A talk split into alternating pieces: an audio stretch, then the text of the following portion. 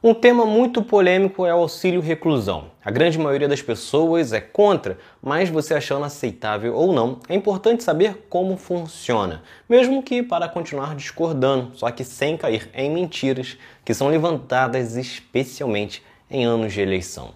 Com isso, neste episódio você vai saber do que se trata o auxílio reclusão, quem tem direito, de quanto é e quem criou esta lei.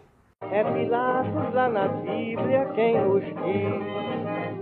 E também faleceu por ter pescoço o infeliz autor da guilhotina de Paris. Quem acompanha política através de WhatsApp ou Facebook certamente já se deparou com imagens dizendo que o Estado paga um salário para quem está preso. Mas isso é verdade ou não é? Bom, é verdade em parte. Como todos os temas polêmicos, quem quer manipular sempre explora a notícia da forma que mais revoltaria o grande público. Isso porque o auxílio reclusão não é um salário do preso. Na verdade, é um benefício pago aos dependentes do preso. E claro, neste momento, com certeza tem gente já dizendo que dá no mesmo e que é um absurdo. Porém, há uma diferença. No Brasil, existe a cultura de parte da população de tratar preso de forma generalizada, como se todo mundo que estivesse na cadeia tivesse cometido o mesmo tipo de crime e fosse igualmente perigoso para a sociedade.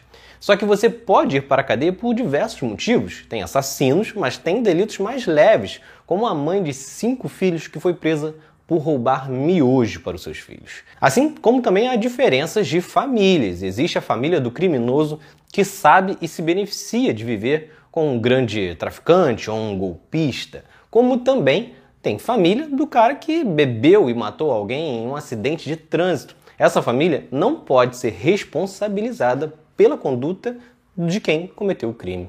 Mas voltando ao auxílio reclusão.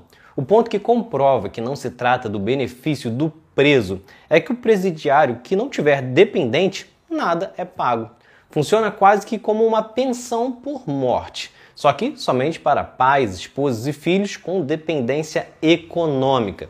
O benefício também só é destinado a baixa renda. Logo, se a pessoa antes de ser presa recebia um determinado valor que é tabelado anualmente pelo INSS, mas que não chega nem a dois salários mínimos, não terá direito Além disso, somente se o presidiário estiver na qualidade de segurado da Previdência Social, ou seja, tenha contribuído para o INSS, seja de carteira assinada ou pagando as guias da Previdência Social. Com isso, passa bem longe de, dessa ideia de que tentam propagar de que paga para preso. Segundo dados do INSS, menos de 7% dos presos conta com dependentes recebendo benefício. Inclusive, mais da metade são pagos a dependentes de mulheres presas. Como disse, em muitos casos são filhos, companheiros e companheiras que muitas das vezes não têm culpa do crime cometido por quem está na cadeia e que recebem o benefício. Porém, o valor fixado é de um salário mínimo e nunca foi de 2 mil ou 3 mil, algo parecido como são divulgados em algumas fake news. E o auxílio também não é algo recente, nem dos últimos governos. Foi criado ainda por Getúlio Vargas em 1933. Na época, o benefício era voltado apenas para os trabalhadores da navegação. Em 60, que o auxílio foi expandido para toda a população e desde 1988 é assegurado pela Constituição Federal. Então é isso. Se vocês gostaram, curtam, se inscrevam e assistam os próximos vídeos do outro lado da história. Valeu!